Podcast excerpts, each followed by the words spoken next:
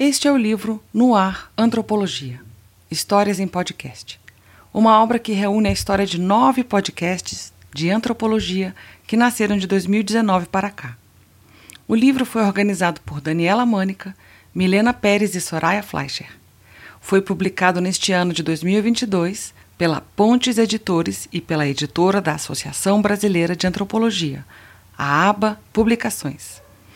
Recebeu financiamento do Programa de Pós-Graduação em Divulgação Científica e Cultural, do Laboratório de Estudos Avançados em Jornalismo e Instituto de Estudos de Linguagem da Universidade Estadual de Campinas e do Decanato de Pesquisa e Inovação da Universidade de Brasília.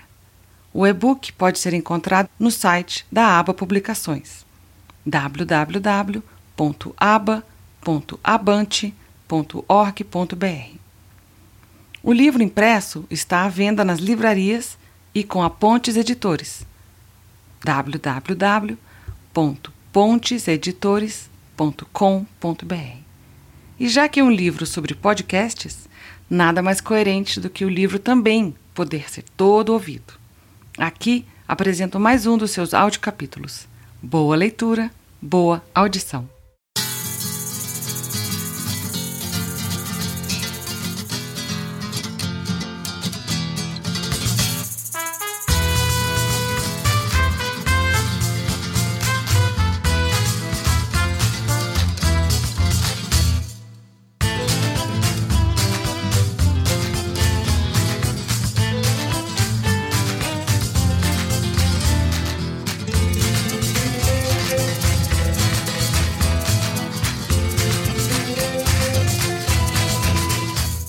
Compósita, uma forma de aprender sobre a Amazônia a partir da escuta. Produzido por Ramon Reis e distribuído a partir da plataforma de áudio Anchor, o podcast Compósita está disponível em alguns dos principais tocadores, como Apple, Google e Spotify, e no YouTube. Ramon Reis. Se estar à escuta é inquietar-se, Comecemos por nos colocarmos em situação de inquietude, de escuta. Frederico Pessoa, 2017, página 14.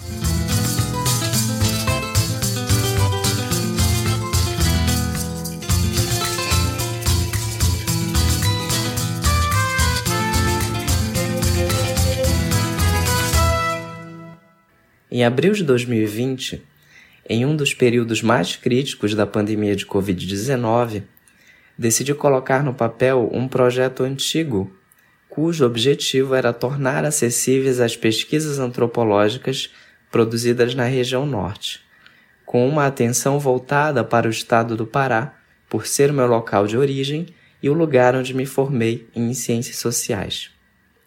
No período de 2005 a 2012, Cursei a graduação e o mestrado em Ciências Sociais na Universidade Federal do Pará. Desde então, senti um incômodo presente nos textos que li nas aulas. Sobretudo porque notei que a antropologia produzida na Amazônia passava à margem de outros textos considerados clássicos na área.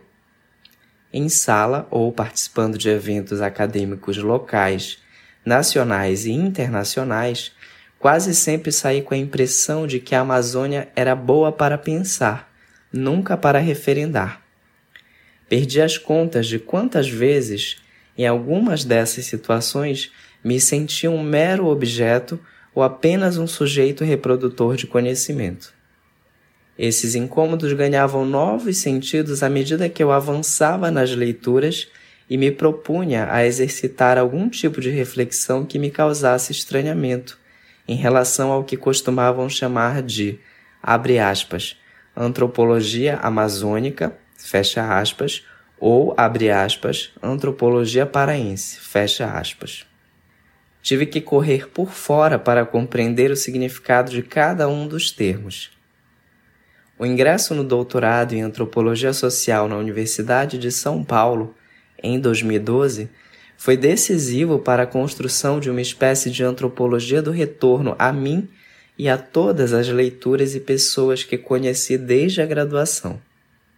Estimular um olhar distanciado e estranhar o que me era familiar a partir das leituras de Gilberto Velho, 1978, na graduação e na pós-graduação, foi um exercício constante durante esse período de retorno, que mais parecia um movimento de se olhar de fora para dentro e tentar encontrar algum fio solto no qual eu pudesse demarcar uma escrita, Ana Soares 2020, e uma escuta ou perceber o que a proximidade informa em situações de reencontro com as nossas origens. Thelma Bemergui 2017. Costumava ficar intrigado por não saber o que fazer com uma série de ideias e rascunhos que de vez em quando retornavam e me diziam: a antropologia não é feita apenas de um conjunto de textos marcados por teorias e metodologias sobre um contexto específico de pesquisa. Aprenda e ensine antropologia como se estivesse na rua conversando com um desconhecido. Vivencie o que já sabe, perguntando para si e para os outros quais os caminhos que nos aproximam e distanciam. O término do doutorado em 2016 e a volta para o Pará em 2017 trouxeram à tona uma mudança de perspectiva.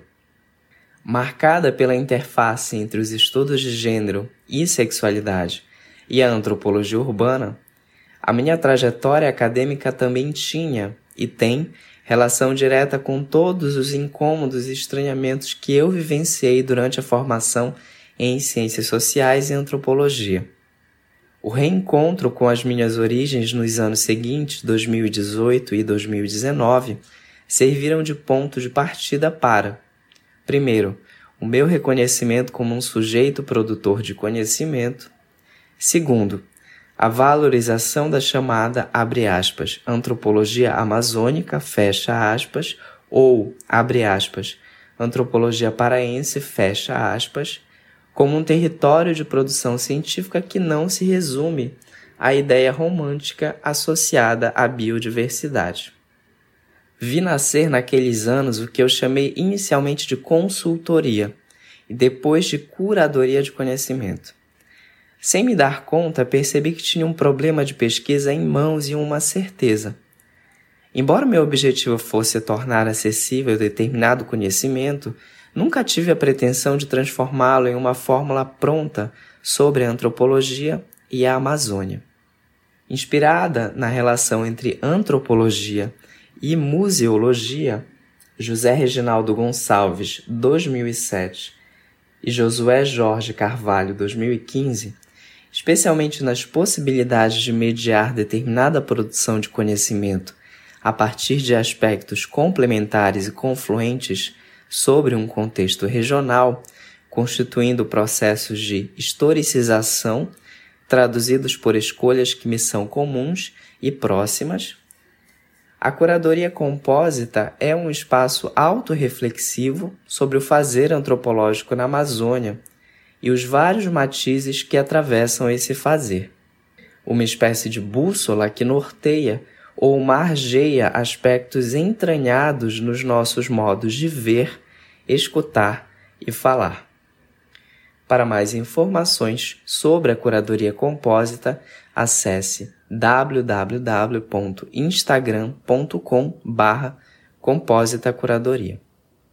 Além disso, outra fonte de inspiração foi a curadoria de conhecimento Inexplorado, uma empresa paulistana que cria processos colaborativos de sistematização de saberes, organizando conteúdos e materiais, livros, filmes, artigos, vídeos, sites, etc., com vistas a filtrar escolhas. Para mais informações sobre a curadoria de conhecimento inexplorado, acesse www.instagram.com/inexplorado. Entre idas e vindas, conversas com amigos, formulações teóricas, definição de público, logomarca e nome, cheguei à conclusão de que a melhor forma de tornar visível tudo aquilo que eu pensei e escrevi era criar um perfil em alguma rede social para servir de canal oficial de comunicação. Essa estratégia surgiu depois de notar um baixo número de perfis de divulgação científica na internet sobre antropologia na Amazônia. Optei por escolher o Instagram como a rede social que mais se adequava ao que pretendia naquele primeiro momento, que era tornar acessível um conhecimento científico a partir da relação entre texto, imagem e som. Vale ressaltar que essa escolha também se deu em função da minha habilidade em manusear o Instagram. As inúmeras possibilidades de relacionar texto, imagem e som me fizeram colocar de pé um dos braços da curadoria, o podcast Compósita. Lançado em 12 de julho de 2020, em algumas plataformas de áudio como o Spotify o primeiro episódio do Compósita teve como tema, abre aspas, gênero, sexualidade e educação, fecha aspas. Com a participação da antropóloga e historiadora Ana Lídia Nauar, professora e pesquisadora da Universidade do Estado do Pará. O episódio funcionou como um cartão de visita para o projeto, assim como serviu de termômetro para medir a sua audiência. Os três temas da nossa conversa, gênero, sexualidade e educação, me fizeram perceber que um dos pontos centrais para a criação e o desenvolvimento do podcast Compósita lançava um olhar para a Amazônia a partir de quatro eixos temáticos. São eles: cidadania, identidade, diferença e diversidade, pois são pautas que cruzam a minha trajetória acadêmica justificando os pontos de partida do projeto citados anteriormente.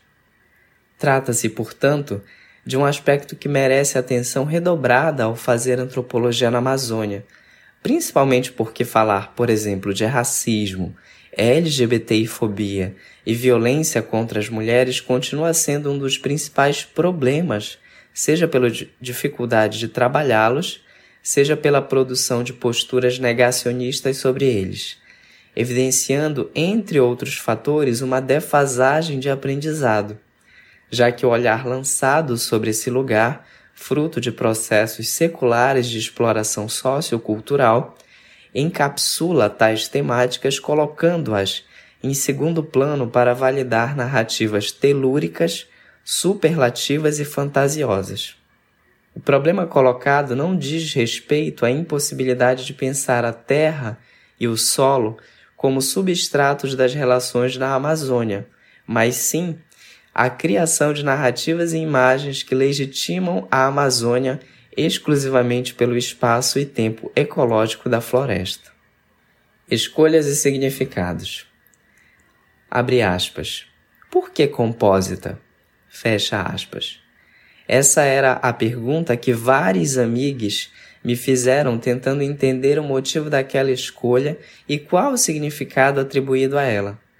O primeiro nome que eu pensei foi, abre aspas, Nortes Antropológicos, fecha aspas, uma referência direta à coletânea homônima organizada por Vilma Marques Leitão e Raimundo Heraldo Maués, 2008. Dois nomes importantes para a formação de muitos antropólogos na UFPA. Conversando com amigos, cheguei à conclusão de que o termo, abre aspas, nortes antropológicos, fecha aspas, apesar do apelo autoexplicativo e da ótima sonoridade, poderia reafirmar, em alguma medida, o imaginário amazônico marcado por um tom colonizador, baseado nas riquezas naturais associadas à biodiversidade. É importante ressaltar que nenhum dos textos presentes na coletânea reafirma esse tipo de imaginário.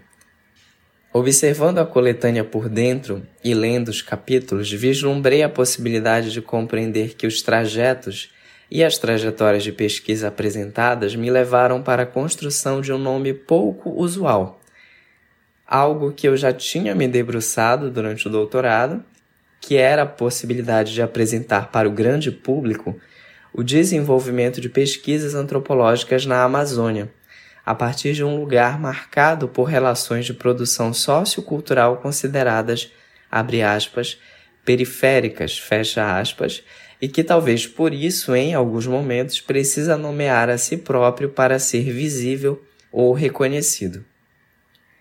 Nesse sentido, pensar a Amazônia e o contexto paraense de produção de pesquisas antropológicas teve sentido e significado quando entendi que meu ponto de partida vinha de um lugar que, embora tivesse servido de depósito, no qual ex-colonizadores colocaram todas as suas frustrações, também é complexo e heterogêneo, compósito, à medida que compreendi que a população local não está alheia ao impacto de determinados processos de exploração de sua mão de obra e de seu conhecimento.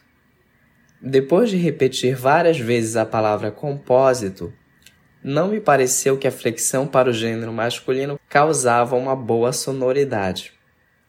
Cheguei a juntar as palavras antropologia e compósito, mas percebi que, abre aspas, antropologia compósito Fecha aspas.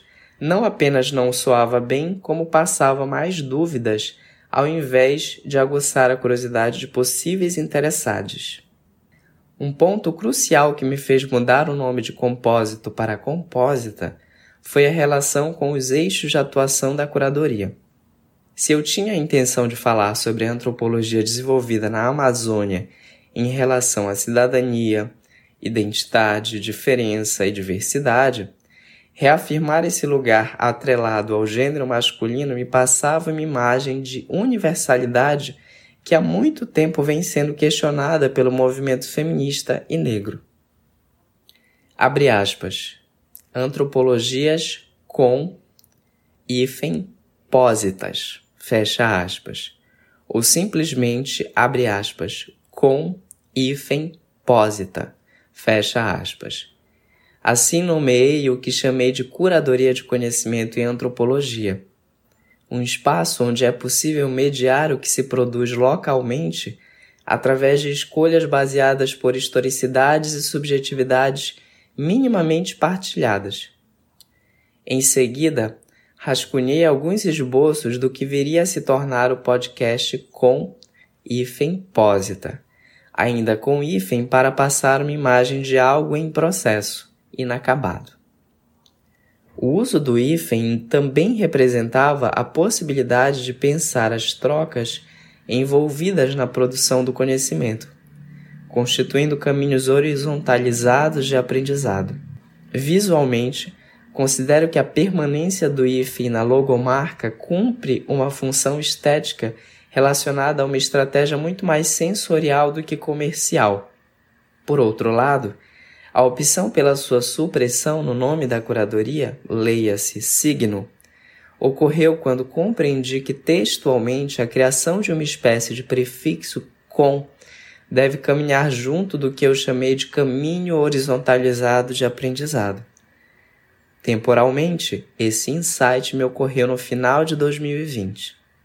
O meu interesse sempre esteve relacionado à possibilidade da curadoria ser um conjunto de ações sobre a antropologia e as suas interseções com outras áreas e saberes, como a história, a filosofia, a pedagogia e o chamado conhecimento tradicional, aquele que não é necessariamente produzido dentro de uma universidade.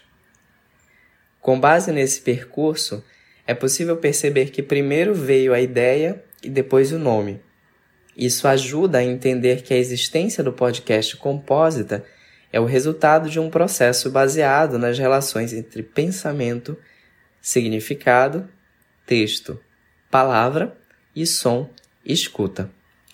Além disso, não fosse a pandemia de Covid-19 e as medidas de isolamento social, talvez eu não tivesse me desafiado a ponto de tornar possível um projeto tão engenhoso como esse.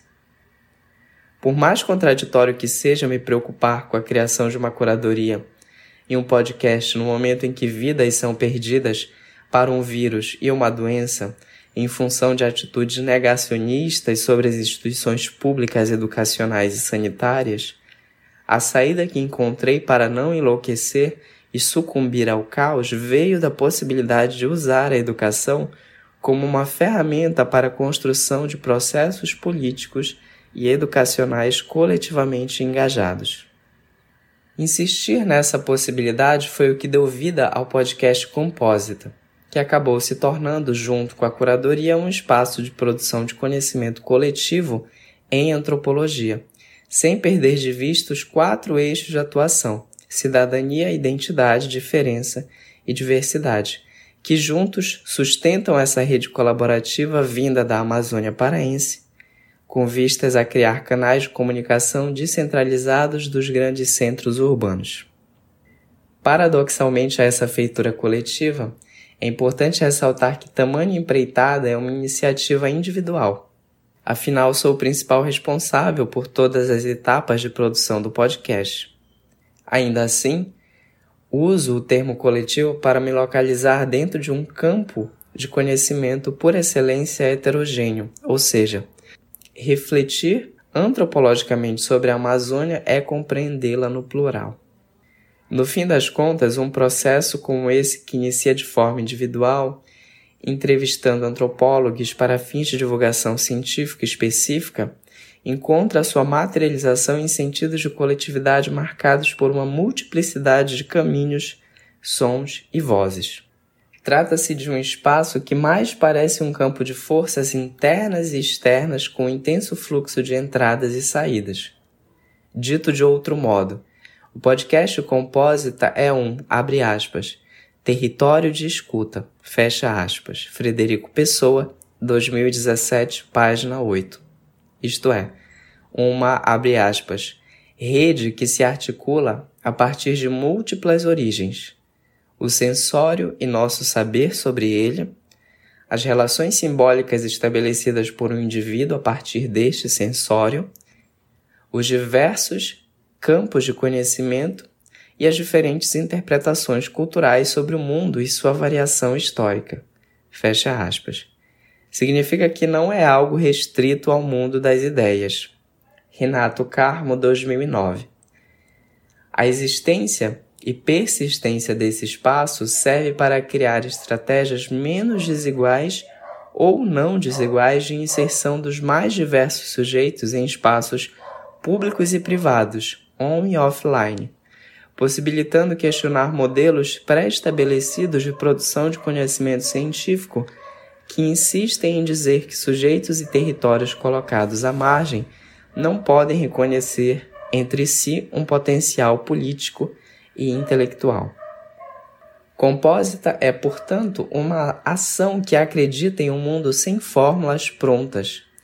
Não à toa, na logomarca, a primeira e última letras estão ao contrário, evidenciando que o que se entende como educação e conhecimento é o resultado de um processo que envolve disputa e autonomia. Paulo Freire, 1967, Bell Hooks, 2013. E nem sempre é consensual. Etapas de produção. Comecei a colocar no papel os esboços iniciais do podcast Compósita durante a primeira onda da pandemia de Covid-19, em abril de 2020. Em casa, seguindo todas as medidas sanitárias de cuidado, peguei o celular, o fone de ouvido e o computador e iniciei o processo de produção. Ouvi dezenas de podcasts ao longo de algumas semanas e destaquei alguns pontos que me chamavam atenção. Dentre eles, o roteiro, a entonação de voz e as vinhetas. Filtrei os que mais se aproximavam dos meus objetivos em relação à forma e o conteúdo. Em um universo amplo de podcasts com formatos diversos, entrevista, discussão, bate-papo, programa, informativo, jornalístico, histórias, meditação e educacional, optei pelo formato de entrevista por entender que as vozes de antropólogos perderiam sentido se elas não fossem as protagonistas de cada episódio. Após a escolha pelo formato de entrevista, treinei a voz e a escuta e fiz alguns testes com o gravador do celular. Parecia um treinamento incessante. Liga, pausa, desliga, ouve, apaga, aproxima, afasta, procura um lugar silencioso, usa um tom de voz mais grave. Exercitei por horas esses mesmos comandos até encontrar uma sonoridade agradável que me fizesse ter vontade de continuar escutando. Por fim, criei um texto inicial padrão que me serviu de guia e que, inclusive, usei para divulgar no perfil da curadoria no Instagram, arroba Curadoria. Assim dizia, abre aspas, Olá, eu sou Ramon Reis e essa é mais uma edição do Antropologias Compósitas, uma iniciativa idealizada pela Curadoria de Conhecimento Compósita, um espaço colaborativo de produção de conteúdos sobre antropologia com ênfase para as temáticas de cidadania, identidade, diferença e diversidade. Fecha aspas. Antes de detalhar as três principais etapas de produção dos episódios do podcast Compósita, destaco a importância do exercício de aguçar a voz e a escuta como recursos fundamentais para o desenvolvimento do que eu chamei de antropologia do retorno e que posteriormente eu compreendi como um movimento de saída de uma, abre aspas, escuta atávica, fecha aspas, acostumada a ouvir sons da sua própria realidade, para uma, abre aspas, escuta política, fecha aspas, manifestada para demarcar posições políticas em relação ao nosso modo de estar no espaço comum. Frederico Pessoa, 2017. Com isso, Estou interessado em evidenciar que o surgimento desse podcast é parte de um processo mais amplo de reconhecimento de si e das múltiplas vozes que produzem conhecimento antropológico na Amazônia.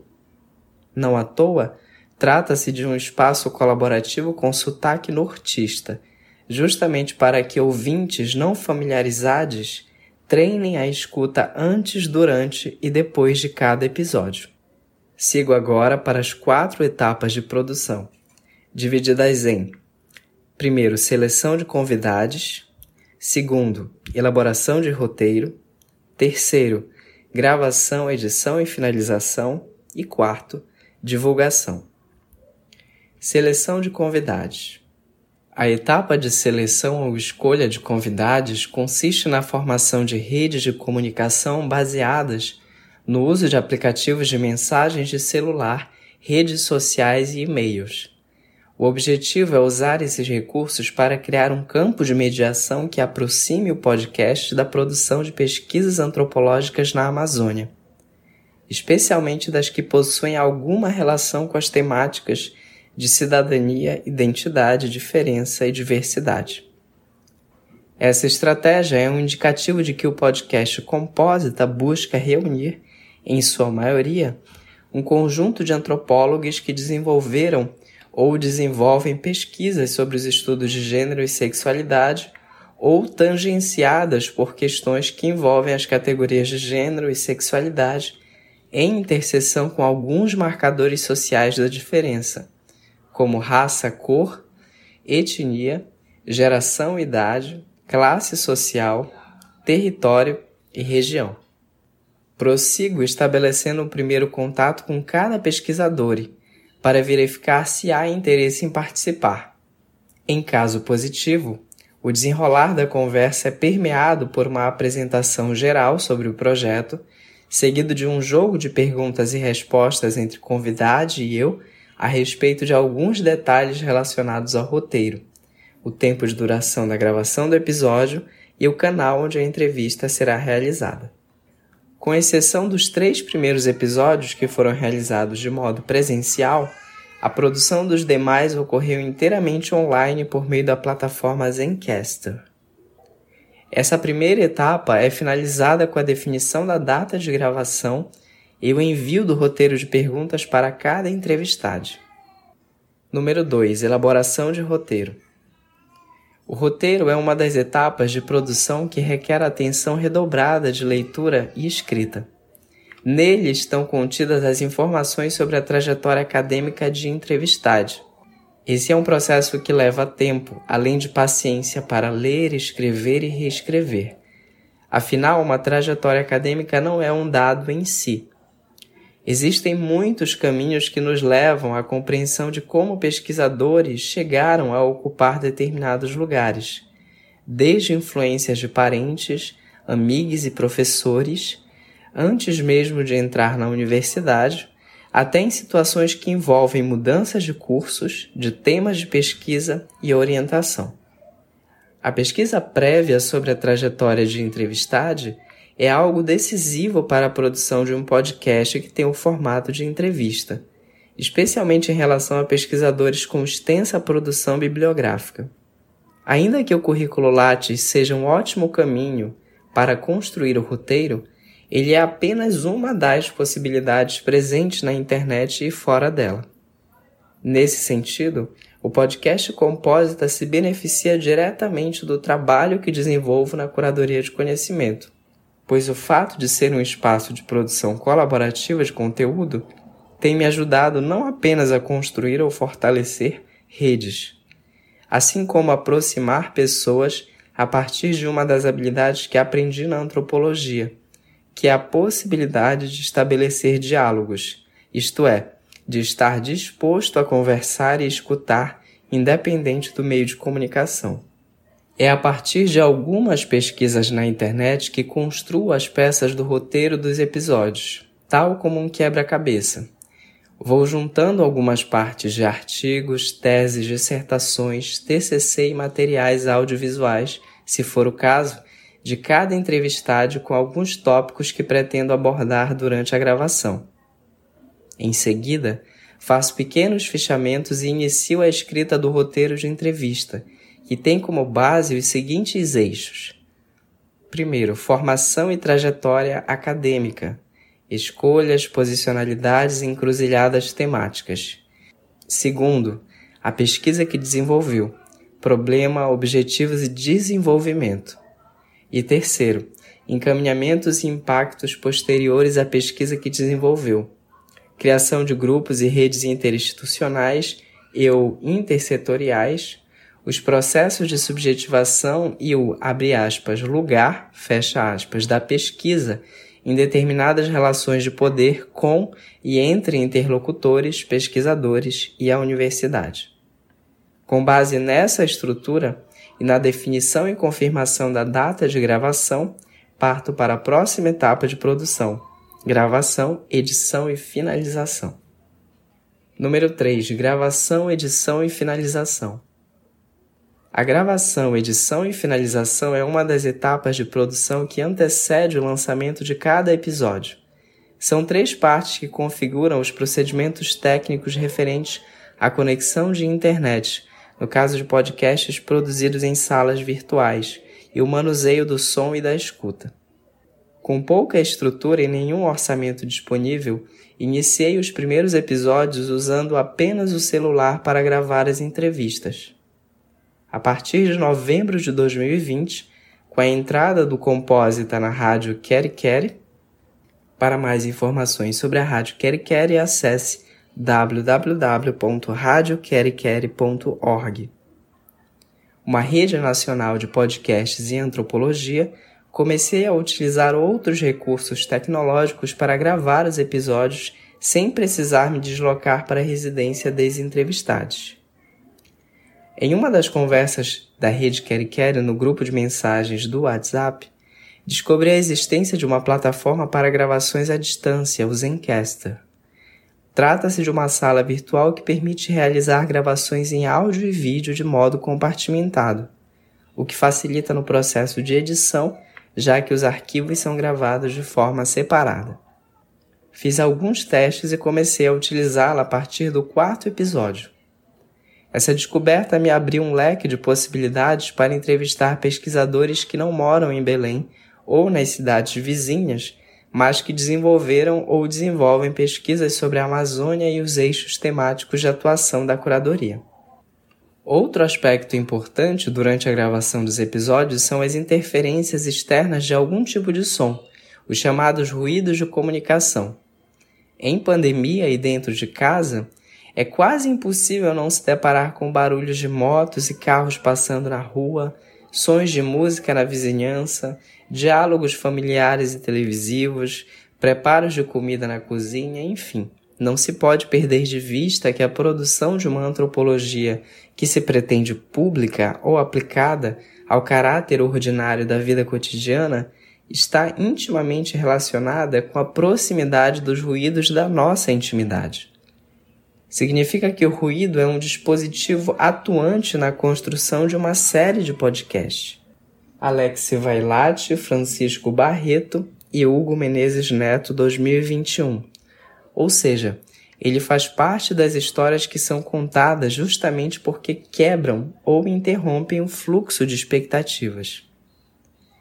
Essa forma de contar histórias, observando os ruídos da vida cotidiana, compõe as duas últimas partes da terceira etapa, que são a edição e finalização.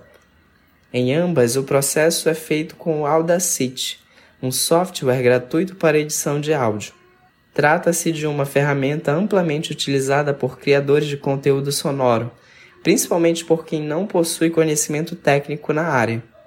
Vale lembrar que editar e finalizar um episódio de podcast não é uma tarefa fácil, pois requer habilidade para criar camadas em uma gravação, tornando-a dinâmica.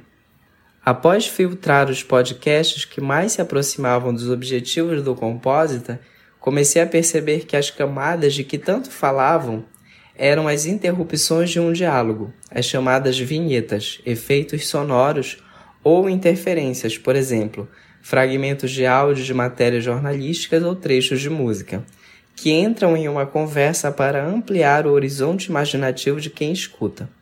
O insight do uso das camadas também me ocorreu durante a finalização de um dos episódios.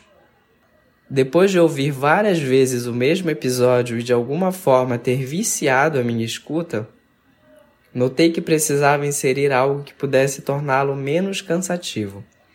Recorri ao roteiro, selecionei alguma característica da pesquisa que tinha relação com traços da cultura paraense ou com fatos que aconteceram e que pudessem interpelar a narrativa apresentada. Finalizei a edição incluindo trechos de uma música paraense.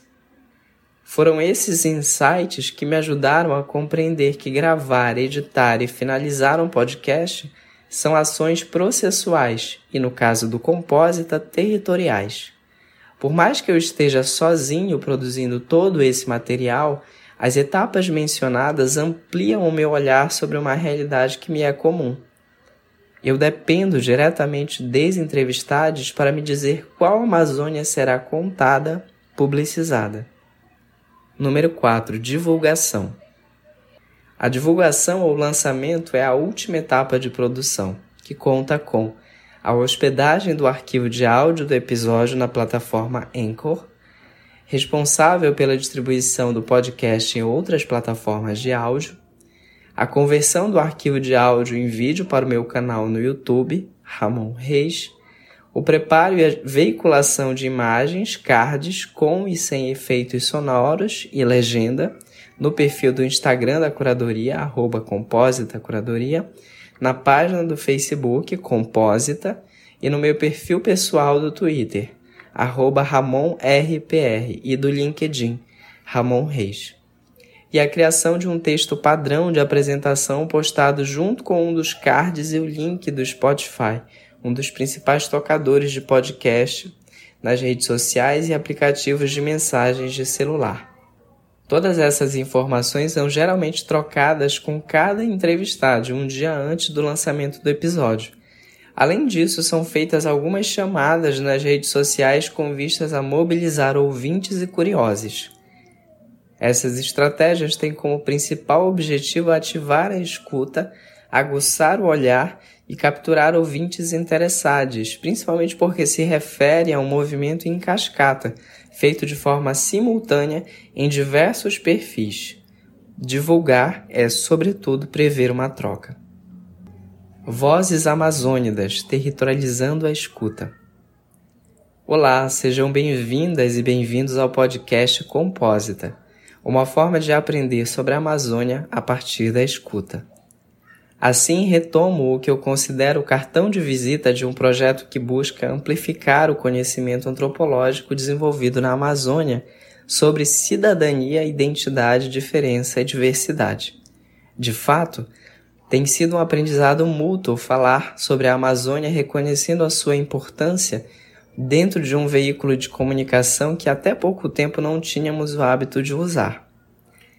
Fazer isso ao lado de amigas e colegas de profissão tem me estimulado cada vez mais a pensar no, abre aspas, lugar, fecha aspas, da antropologia produzida na Amazônia, nas experiências e vivências que tornam o conhecimento antropológico público.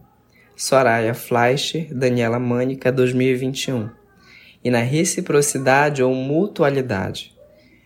Roger Sanjek, 2015 como um elemento que constrói afetos. O retorno a mim e às leituras e a pessoas que estiveram presentes na minha formação acadêmica são a base desse projeto. Todas essas vozes juntas me permitem vislumbrar horizontes possíveis de territorialização da comunicação no ambiente digital. Daniela Zanetti e Ruth Reis, 2017 no sentido de amplificar sotaques e linguagens para ativar escutas e sentidos de pertencimento. Essa antropologia do retorno tem muito de quem já passou pelo Compósita, e me lembra os diálogos entre mãe e filha, Susana Caripuna e Ana Manuela Caripuna, no episódio número 8. Abre aspas, indígenas mulheres são território. Fecha aspas. Lançado no dia 23 de abril de 2020, o oitavo episódio abordou o protagonismo de indígenas mulheres do povo caripuna da aldeia de Santa Isabel, Oiapoque, Amapá. Compondo um mosaico de histórias e trajetórias em relação à subjetividade de Susana e Ana Manuela, o episódio é atravessado pelas noções de identidade, ancestralidade e antropologia indígena, para a construção de diálogos e reflexões sobre a possibilidade de se vivenciar o parentesco e a territorialidade em situações de deslocamento urbano entre aldeia e cidade. O encontro com as autoras tornou-se um divisor de águas para a construção dos episódios posteriores, porque me ajudou a compreender que a escrita, o conhecimento e a escuta são fatores que evidenciam as disputas que travamos ao longo da vida. Quanto mais eu falava e escutava sobre a Amazônia, mais eu entendia que o compósito é um espaço para dialogar e refletir sobre o direito à vida. De quem desenvolve pesquisas sobre temas considerados não científicos, como o gênero e a sexualidade, de quem se manifesta publicamente a favor da luta de povos originários, mulheres, negros e LGBTI, de quem se nega a compactuar com o sistema político-econômico que desumaniza saberes que não estão localizados nos grandes centros urbanos. Enfim, de todos que estão dispostos a questionar a ideia de que somos todos iguais e, por isso, possuímos as mesmas condições de acesso. No caso da produção de podcasts em um contexto de pandemia, esse conjunto de disputas e desigualdades é acirrado à medida que são criadas estratégias de mercado ilusórias de convencimento, abrindo espaço para vozes que se pretendem homogêneas e únicas. Além disso, abre aspas, é importante fazer a ressalva de que as facilidades cada vez maiores de produção não significam que há maior democratização do acesso tecnológico e muito menos do repertório de aplicativos, softwares e plataformas, que operam em linguagens muito específicas e requerem aprendizado. Fecha aspas. Carolina Parreiras e Paula Lacerda, 2021, página 17. Chama atenção nesse processo o protagonismo de mulheres pesquisadoras, caracterizando o podcast Compósita como um espaço que reconhece e valoriza a importância delas para a produção da antropologia na Amazônia. Dos primeiros 15 episódios, as mulheres estiveram presentes em nove. Ana Lídia Nauar, número 1, Gênero, Sexualidade e Educação. Raquel Abreu, número 2, Emoções e Sexualidades. Thelma Amaral, número 4, a homossexualidade como um espaço-tempo pioneiro de escrita. Isabela Jatene Adelaide Oliveira, número 5, Sob vestes drags, arte, cultura e política. Angélica Maués, número 6, Mulheres de Itapuá, corpo, ritual e gênero, partes 1 e 2. Ana Manuela Caripuna e Susana Caripuna, número 8, Indígenas Mulheres são Território.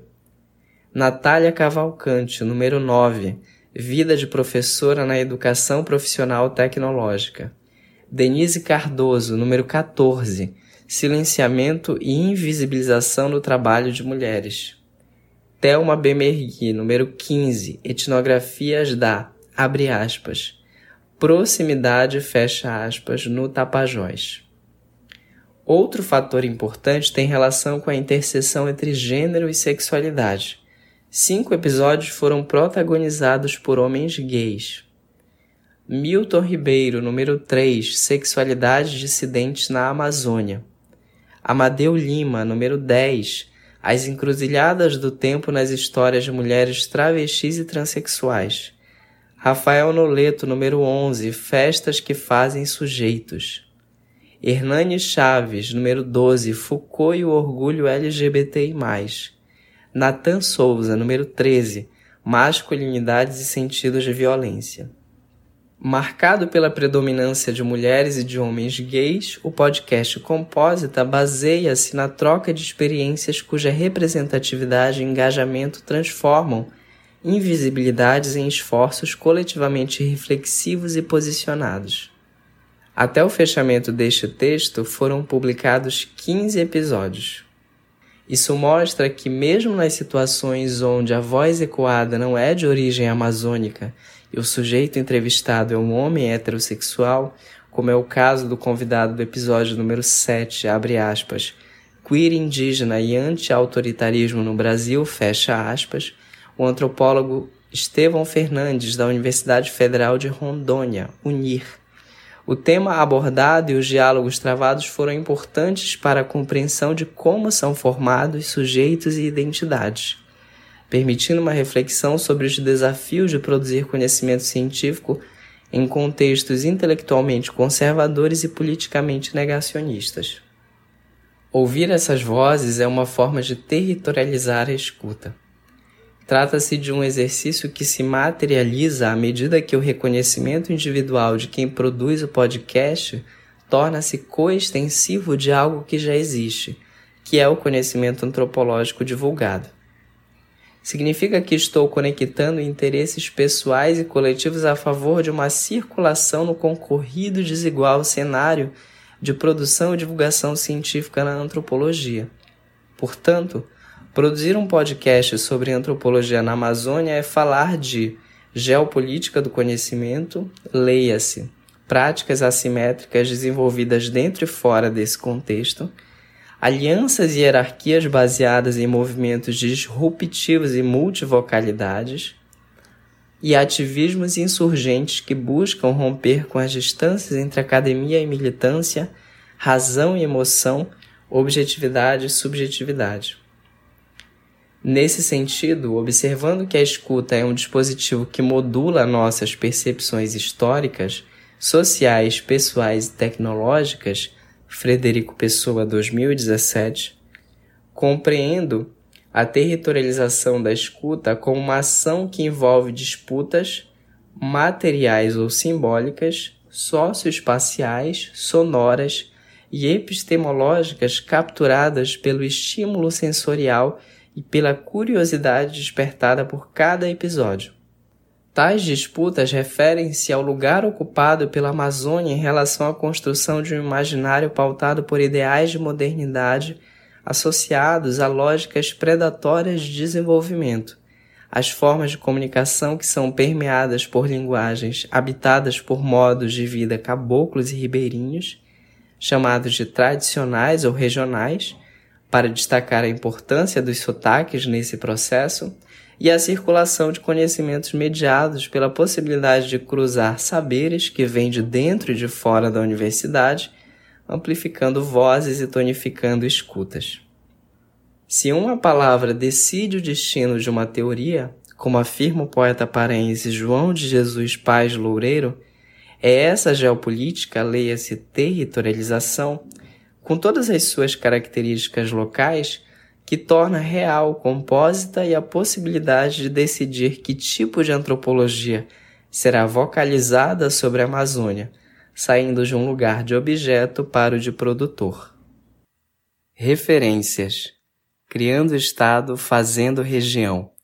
Gramáticas em Disputa na Invenção do Estado do Tapajós, de autoria de Thelma de Souza Bemergui, é uma dissertação de mestrado defendida no Museu Nacional, no Programa de Pós-Graduação em Antropologia Social da Universidade Federal do Rio de Janeiro em 2017.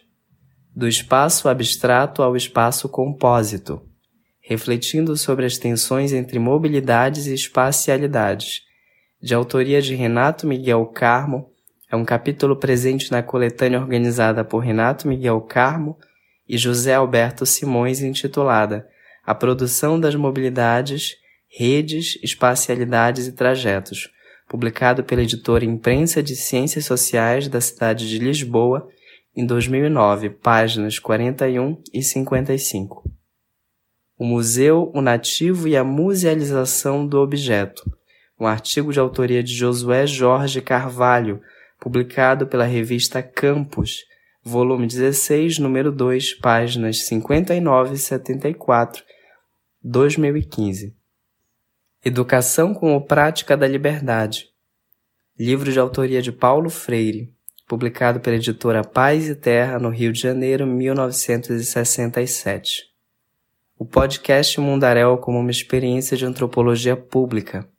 Artigo de autoria de Soraya Fleischer e Daniela Mânica, publicado pela revista Iluminuras, volume 22, número 57, páginas 166 e 180 de 2021.